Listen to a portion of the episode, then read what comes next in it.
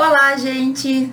Hoje a gente vai fazer então mais um Professor Responde, que é a nossa live de perguntas e respostas. Eu sempre abro a caixinha antes para que tu deixe a pergunta que tu tem e eu respondo ao vivo, né, aqui é, diretamente no Instagram. Recebi várias perguntas interessantes aqui. Vamos escolher uma aqui. Gente, como fazer fichamento de livros? E aqui a gente tem duas possibilidades. Existe o fichamento que é feito metodologicamente, né, que é aquele que tu aprende na aula de metodologia. Esse fichamento ele serve muito mais para a gente mostrar para o professor que a gente aprendeu a fazer o método do fichamento. É basta tu seguir as regrinhas lá, mas é basicamente tu ler o livro, tu selecionar as partes do livro, tem que ter aí, claro, fichinhas em que tu vai colocar a referência do livro e a parte que tu selecionou e a página Cada professor determina a forma como ele quer, se for um trabalho então de aula. Então, veja, existem dois tipos de fichamento. Aquele que tu faz para mostrar para o professor de metodologia que tu sabe fazer um fichamento, e aí é o que eu estou falando, vai depender do que o professor te disser. Alguns professores ainda hoje determinam que os alunos façam em fichas, certo? No papel, a pessoa tem que fazer à mão. Esse é o método mais antigo, mais clássico, que era utilizado por muito tempo, quando o computador não era ainda uma realidade. Hoje em dia, muitos professores de metodologia já aceitam que a gente faça o fichamento no computador, imprima ou entregue online, que é para provar que tu sabe fazer o fichamento. E aí ele vai determinar lá as regras, normalmente, quais são as normas básicas de um trabalho científico. Times ou Arial, é tamanho 12, com espaçamento ali entre linhas, um e meio, entre parágrafo zero. Esses são detalhes que a gente vai ter que verificar na hora de fazer o trabalho. E normalmente é a parte mais fácil do trabalho. Qual que é o cerne do fichamento então? É tu conseguir ler um livro e selecionar trechos que são mais importantes ou que tragam a ideia do autor, certo? No início isso parece muito difícil, muito complicado, mas para que serve o fichamento? Serve primeiro para que tu consiga ter nas tuas mãos rapidamente os principais trechos do livro, ok? Tu pode ali buscar no teu arquivo de, de computador ou então no teu fichários, no teu papelzinho, quanto precisar. Serve para pesquisa científica, serve para trabalhos futuros, então tu já vai ter selecionado aqueles pontos que vão ser mais interessantes, ok? Essa parte do trabalho metodológico não é muito difícil e é muito similar ao fichamento que a gente faz para a vida real que não precisa ser tão cheio de detalhes. Então, assim, eu falei primeiramente desse fichamento que o professor de metodologia pode pedir para que tu faça, para que tu mostre para ele que tu sabe fazer um fichamento. Mas existe o fichamento que a gente faz na vida real, que é com menos cuidado, certo? Mas que é muito, muito útil. Quando, professor, que eu vou fazer um fichamento que vai ser útil? Quando tu for fazer um artigo científico, por exemplo, certo? Então, por exemplo, na minha tese de doutorado, eu fiz muitíssimos, mas um montão de fichamentos para poder ter subsídio, certo? Para poder escrever uma tese de 250 páginas. O que, que é a minha tese? É um pouco de revisão bibliográfica, é claro, tem que ter fundamentos em autores, e aí com base nisso eu vou construindo a minha ideia. Para a tua vida de pesquisador de artigo é muito bom. Por quê? Porque tu estuda, tu lê, se tu não marca, se tu não separa, tu meio que perde, né? Tu pode até ter entendido o que o autor quis dizer, só que ele simplesmente, é, ele, tu leu e tu simplesmente te perde, tu acaba esquecendo aquilo que tu falou. Entende o que eu quero dizer?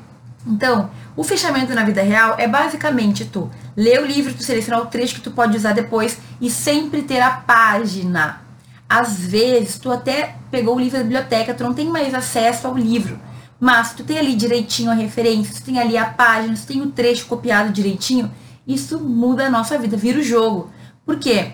Porque o dia que tu precisar daquele assunto, daquele tema, daquele livro, tu vai encontrar com rapidez, tu não tem que ler o livro inteiro de novo, certo?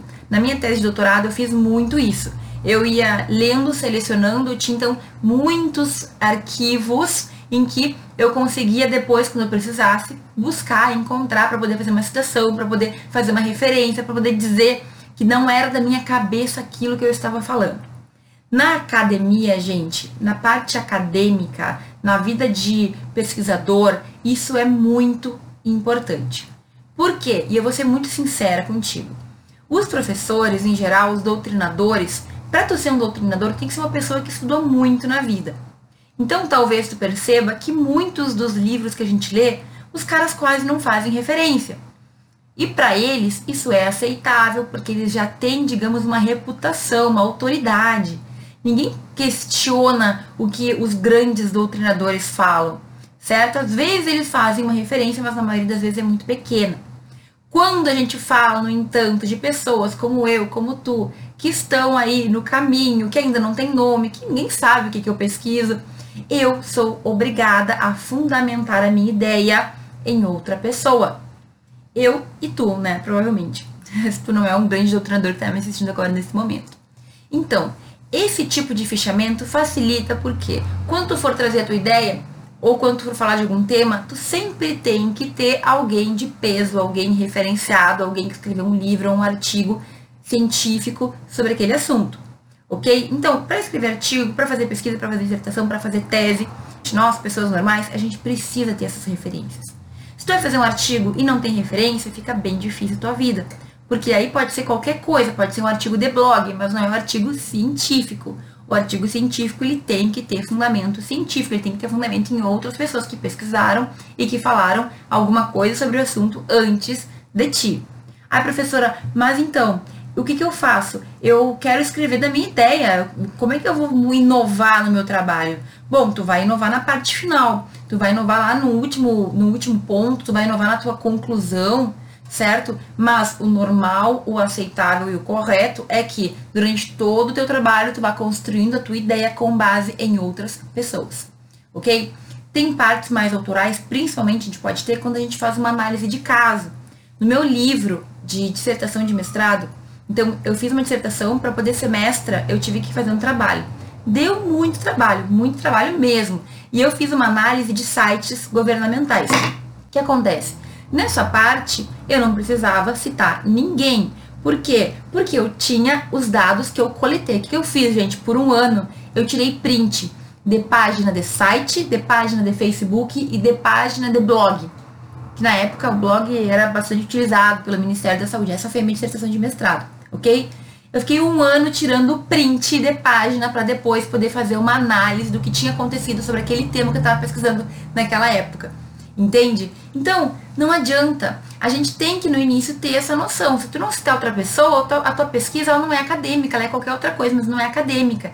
E, enfim, a gente pode discutir muito sobre isso, mas a real é que a gente tem um mundo hierárquico em que pessoas que têm mais autoridade vão poder fazer o que quiserem e nós que somos seres que ainda não estamos no topo da cadeia, a gente vai ter que respeitar as regras.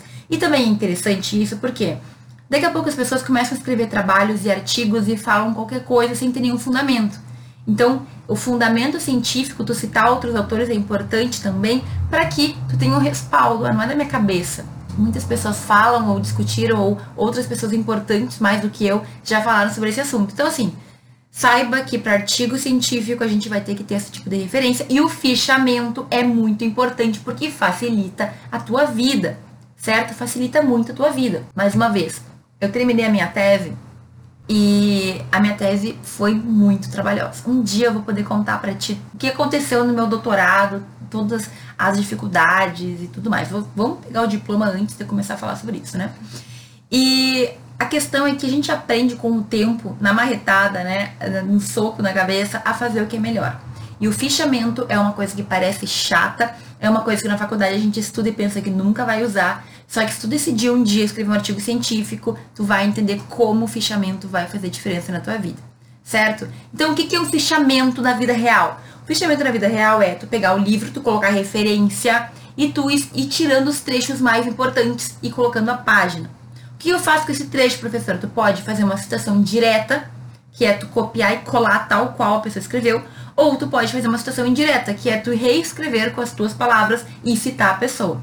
Sempre cite, quanto mais tu citar, melhor. Porque, primeiro, não é plágio, e segundo, tem um respaldo, tu não tirou da tua cabeça aquela ideia. A gente vai falar mais sobre artigo científico, mas saiba que esse é um ponto já bastante importante. Então, como fazer o fichamento de livros? É tu pegar os trechos mais importantes e ir selecionando e colocando ou em fichas, certo? Ou no próprio computador, no Word ali, tu vai colocando, selecionando as partes mais importantes. Tu vai ter no final um grande, digamos, um grande arquivo de ideias que tu pode utilizar para pesquisa e para estudos também.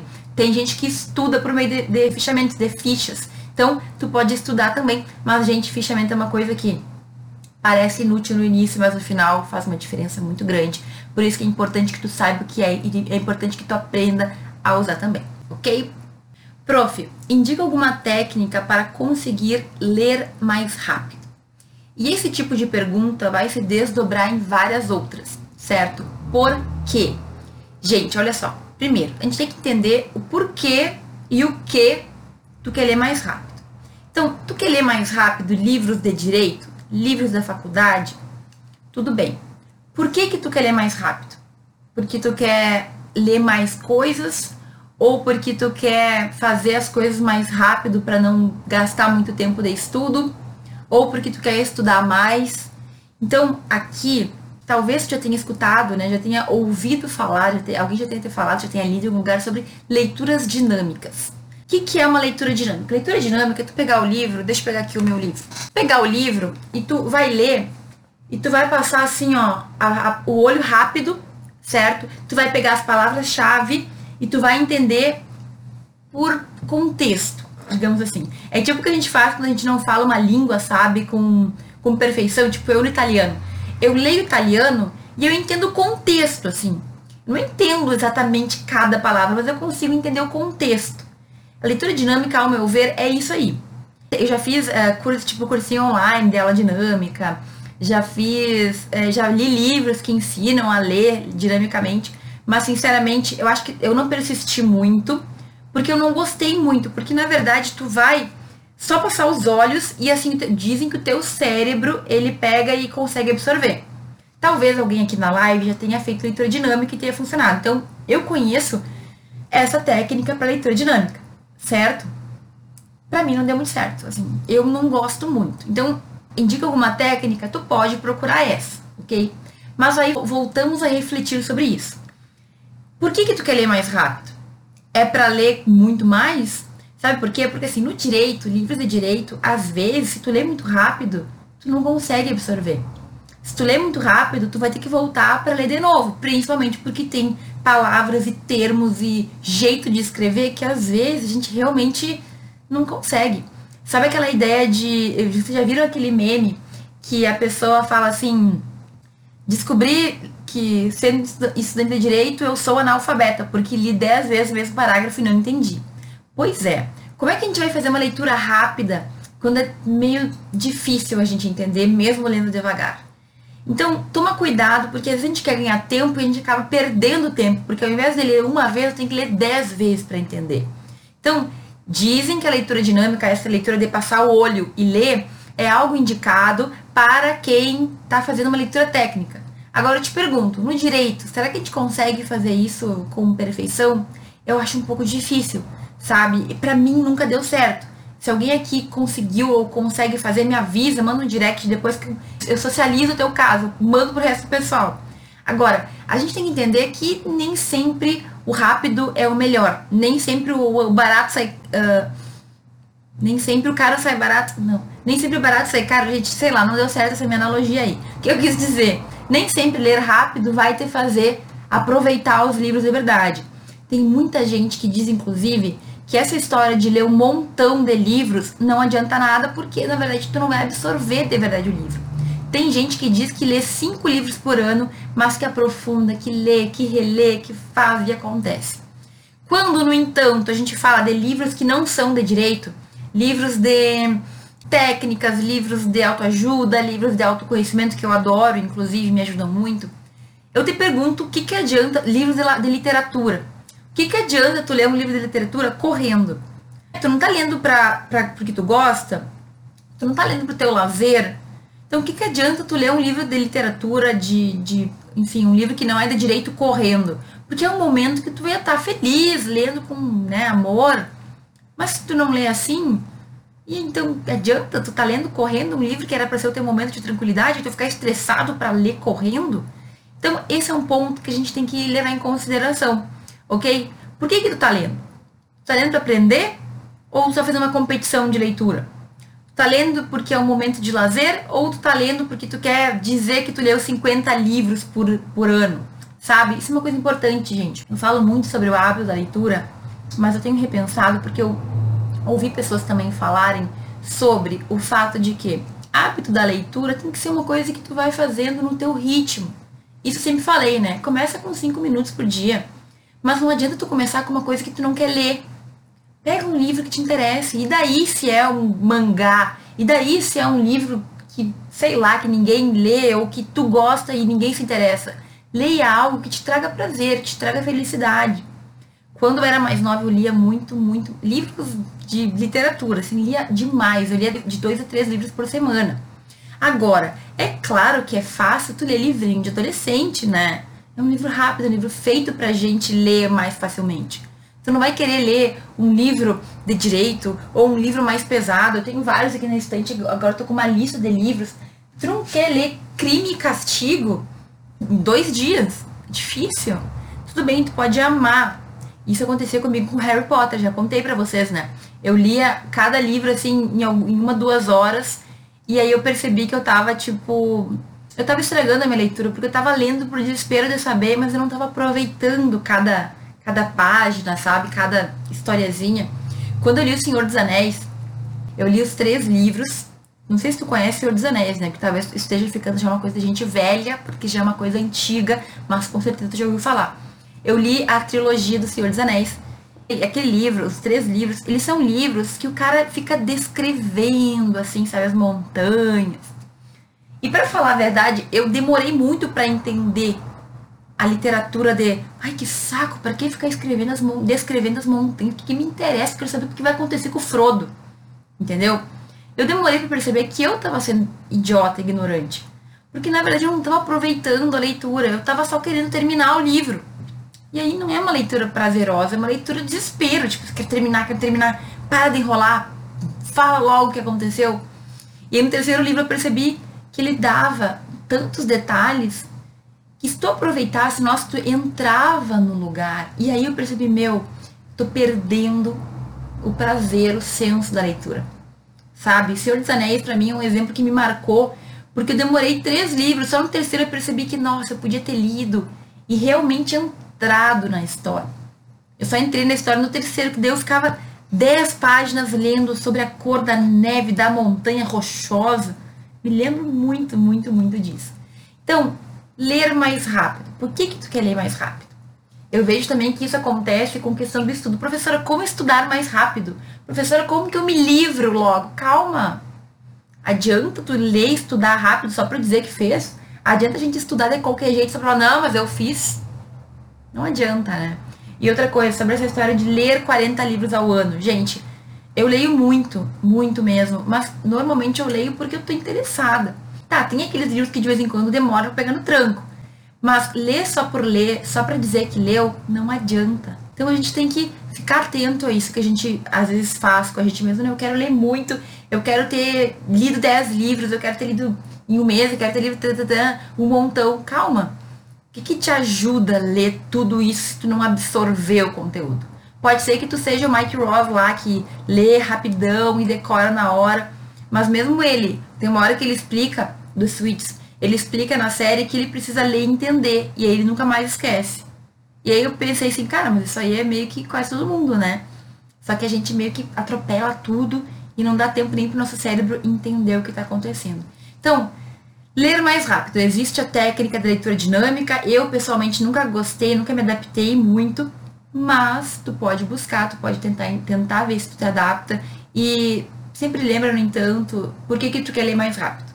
Qual é o teu motivo para ler mais rápido? Tá sem tempo para estudar? Tu não tem ali meia hora por dia para dar uma lidinha, para dar uma estudada, para entender o conteúdo? Eu te digo que só estudar para estudar muitas vezes não vai valer a pena, porque no fim tu vai acabar esquecendo. Enfim, tu vai ter que retomar tudo depois. É um tempo que tu ganha agora para no futuro voltar, revisar, porque tu não te lembra de nada que tu estudou, porque tu estudou muito rápido, tu não estudou direito, tá bom? Como conseguir argumentar melhor sobre os casos, assuntos? Então, assim, gente, essa questão da discussão, a questão da gente debater, é muito delicada. Por quê? Porque eu vejo hoje que existe muita existe muita discussão online. Sei se tu acompanha, eu vejo com frequência discussão em programas de televisão de debate, em programas de rádio, discussões da vida, né?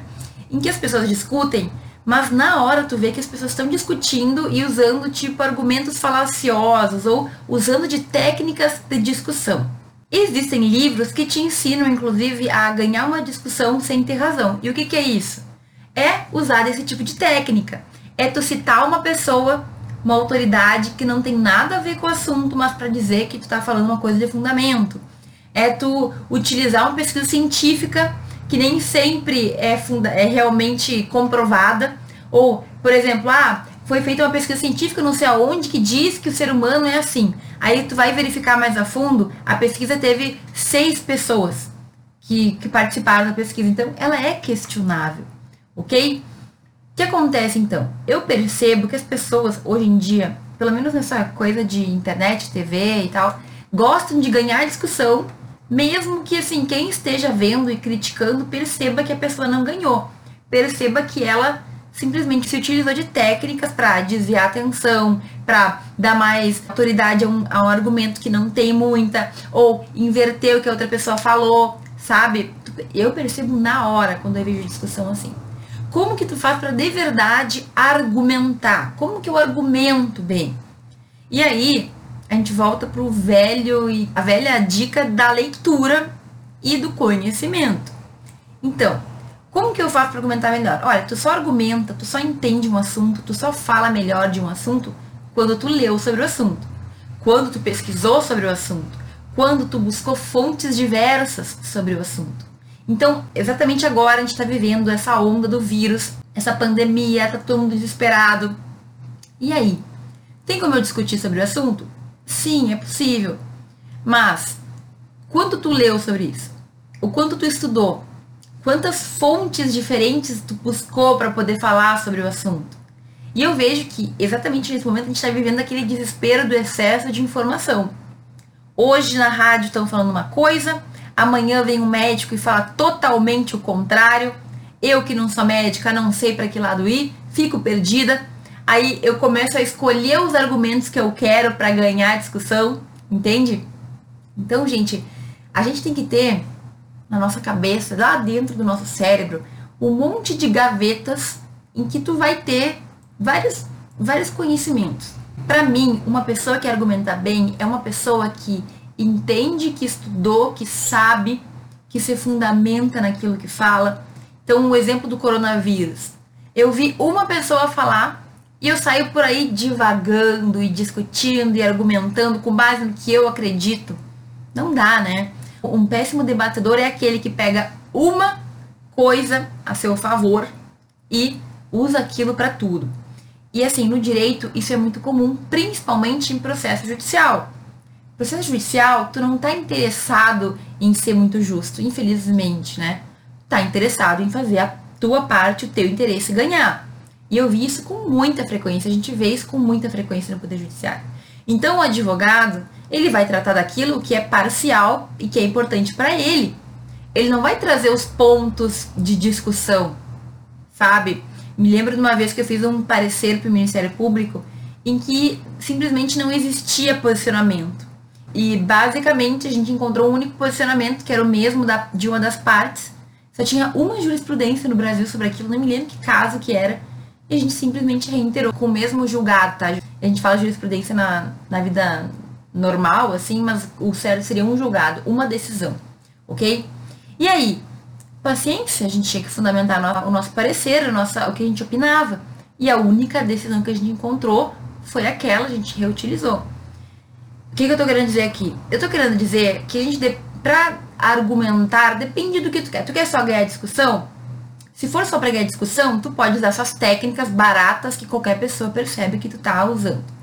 Se for para ter uma discussão verdadeira, uma discussão em que realmente a gente levanta pontos, hipóteses, um refuta o outro e tudo mais, para aprender, que é o que o conhecimento deveria né, fazer na universidade, a gente deveria ter discussões para encontrar o melhor ponto, o melhor ponto de vista, a melhor decisão.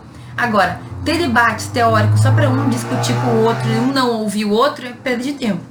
Para esse verdadeiro essa, essa criação do conhecimento, eu preciso ter fundamentos, eu preciso ter lido, eu preciso ter, buscado dif diferentes pontos de vista, eu preciso entender ali o que está acontecendo, certo? Entender do assunto, buscar especialistas, pessoas que sabem mais sobre aquele assunto do que eu.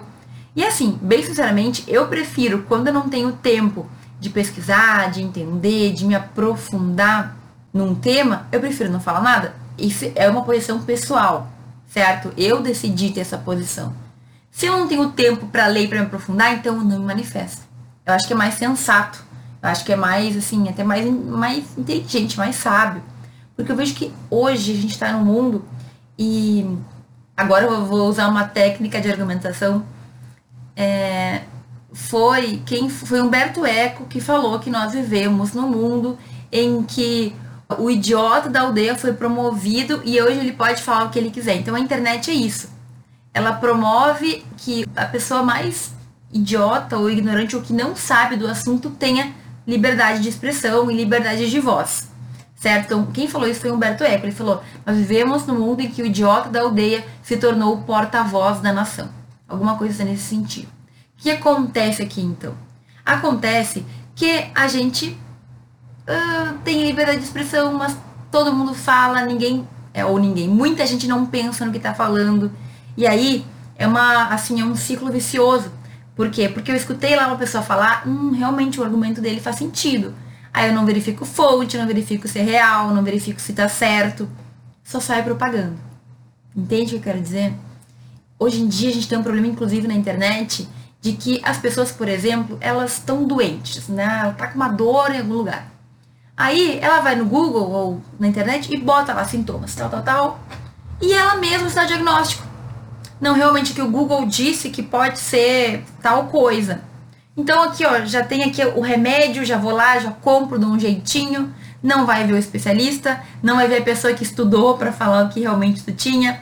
A automedicação já é um problema super sério, não só no Brasil, no mundo, porque as pessoas simplesmente acham que já são inteligentes o suficiente por usar o Google e decidir a doença que elas têm. Então, não é só na medicina, isso acontece no direito também a gente vê cada vez mais pessoas discutindo sem saber. E não é o problema as pessoas terem opinião. O problema é a gente ter opinião sem embasamento, que faz com que mais pessoas pensem sem discutir, sem refletir, sem ter qualquer tipo de pensamento, sabe? Não, mas será que é isso mesmo? Eu vou pesquisar, vou ver se isso aqui não é, não é fake news. Sabe? E aí a gente tem um problema de uma, uma sociedade que está com muita informação e com pouco conhecimento ou com muita informação equivocada. E aí é um cuidado que a gente tem que ter no direito, porque jurista que não toma cuidado com as suas fontes, no momento que tu fala uma coisa errada, que tu te equivoca, assim, porque tu não buscou melhor, é complicado. Se tu, se tu tem uma posição, se tu pesquisou, se tu determinou com base em conhecimentos, tudo bem. Tu tem, sabe, conhecimentos reais. Tu tem direito de ter a tua opinião e a tua posição.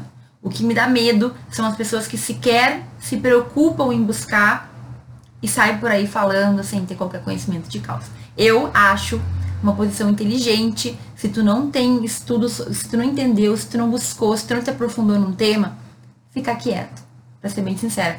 E assim, estudar e se aprofundar não é ler um site de notícias, tá? É ler muita coisa, é buscar artigo, é, é tentar entender o que está acontecendo, é ouvir outras opiniões, é tu entender assim um sistema geral e depois tomar tua opinião. Ah, não, eu li no tal site e por mim é isso aí, tudo bem. Difícil, né? Então não importa se tu é de um lado, se tu é de outro, tu tem que tentar buscar o máximo de informações para que tu não seja enganado nem manipulado. E aqui, gente, eu vejo muito, muito, muito dessas argumentações, manipulações. O Marcos falou aqui que políticos usam essas técnicas e a gente continua caindo que nem patinho, né? Não só políticos, tantas pessoas que utilizam. Existem pessoas na rádio, pessoas na TV que são entendidos como grandes debatedores, só que na real o que eles fazem é usar, são usar, é usar técnicas que fazem a gente acreditar que eles são inteligentíssimos, quando na verdade é tudo planejado ali para ele parecer super inteligente, mas ele construiu um discurso que a gente acabou achando maravilhoso e acatou e tudo mais. Então, enfim, para argumentar melhor, tem que ter fundamento, tem que ter base, tem que ter informação real, verídica. Não fake news, não coisa falsa, certo? Quando tu tem esse tipo de, de fundamento, tu consegue argumentar melhor, tu consegue desarmar a outra parte. É claro que, por exemplo, num debate em sala de aula, tu tem que pesquisar isso antes. Num debate, num processo, tu tem que saber o que, que a outra parte vai falar. E não é tão difícil fazer isso. Tu tem que defender o teu ponto, tu tem que ter muito bem forte os teus argumentos, mas tu tem que saber como desconstruir o argumento da outra parte. Mas aí é um debate diferente, porque é um debate que eu quero ganhar o debate, não é um debate em que eu quero trazer uma construção de conhecimento. Na, nas aulas que eu dava de TGD, eu sempre fazia uma discussão sobre o caso dos exploradores de caverna. Sabe o desafio que a gente fez em fevereiro, que eu analisei todo aquele texto? Pois é, na faculdade que eu dava aula, eu fazia o seguinte, eu dividia a turma em três grupos. Um grupo ia defender, um grupo ia acusar e o outro seria o tribunal, ok? E aí o que acontecia? A gente debatia e as pessoas tinham que tomar um lado. Tinham que tomar um lado. Elas não podiam simplesmente falar que não, tu foi sorteado, aprenda a defender o teu lado. E depois, quando tinha acabado já essa discussão, a gente tinha uma conversa sincera e aí cada um falava o que pensava, mesmo que fosse diferente daquilo que tinha defendido até então, porque daí já tinha sido julgamento, o julgamento tinha acontecido, certo? Vale a pena tentar um estágio nesse momento? Hoje eu falei no post no Instagram, falei sobre ah, não ficar parado para gente evoluir e tudo mais. Só que assim, sinceramente, acredito que agora com tanta coisa parando, os órgãos diminuindo horário, ou vão parar mesmo e tudo mais.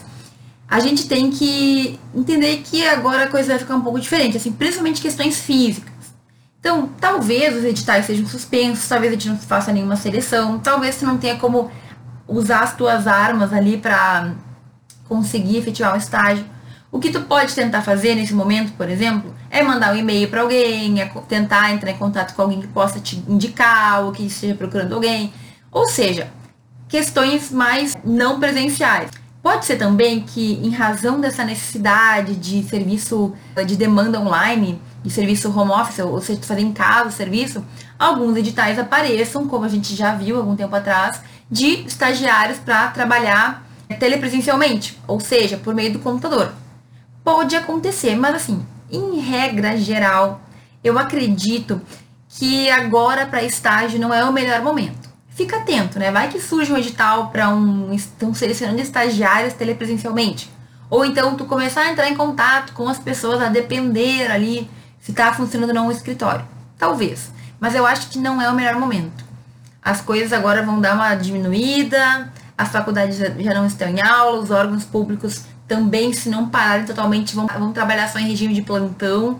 Então, acho que para conseguir o estágio agora vai ser difícil. Não vai ter nem, nem não vai nem abrir edital. Acho difícil que abra, que comecem processos seletivos nesse momento que a gente está vivendo de, de pandemia.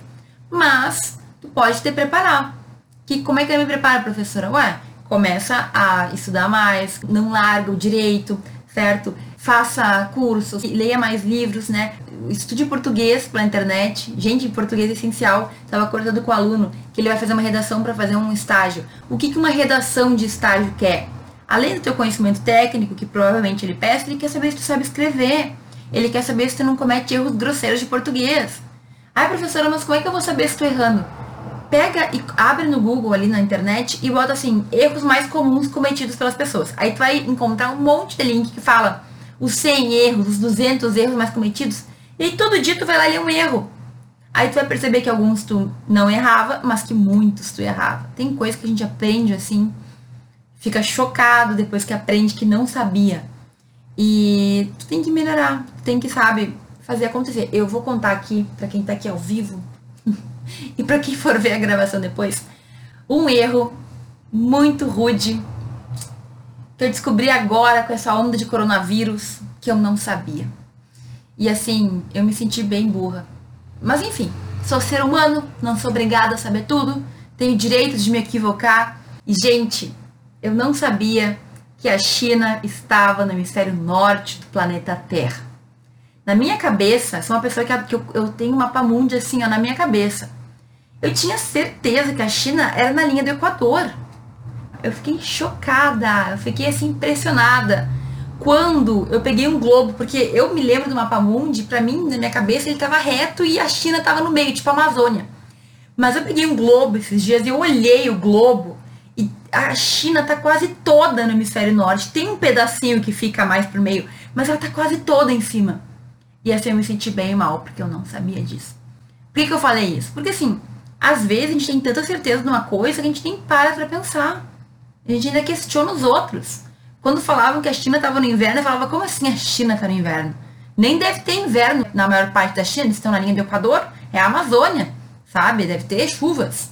E aí eu percebi que eu era hum, burra nesse quesito, que eu estava sendo ignorante, porque na verdade a China está no norte, quase toda no norte, certo?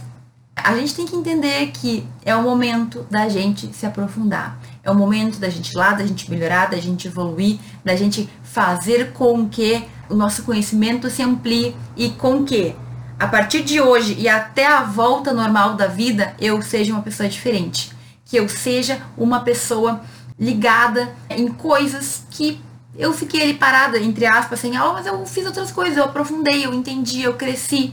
E a gente tem muitas oportunidades. Inclusive, tem uma pergunta aqui que eu já vou emendar que fala justamente sobre isso. Dicas de curso online. E a pessoa diz que está com tempo. E assim, eu vi nos últimos dias vários stories de pessoas, de stories não, post no feed, de pessoas que falam e que estão compartilhando cursos que até eram pagos e que hoje estão sendo compartilhados gratuitamente para ajudar que as pessoas se entretenham em casa com conhecimento. Eu vi que cursos de Harvard estão sendo liberados gratuitamente. Eu vi que a FGV se não estou enganada, está compartilhando também cursos gratuitos que a gente pode fazer e até às vezes consegue certificado. Eu vi que a Notorium Play, que eu não conheço, para ser sincera, mas que dizem que a Netflix do direito também está com um mês gratuito para quem quer aproveitar esse tempo em casa para poder é, aprender. Eu vi que são vários cursos, gente. Então, que são cursos que podem te ajudar bastante. Cursos online gratuitos. Gratuitos. Imagina fazer um curso de Harvard Incrível, né? Eu já fiz, inclusive, um bom pedaço no curso do, do, do livro do Michael Sandels. E é um curso que ele basicamente trata do que ele traz no livro.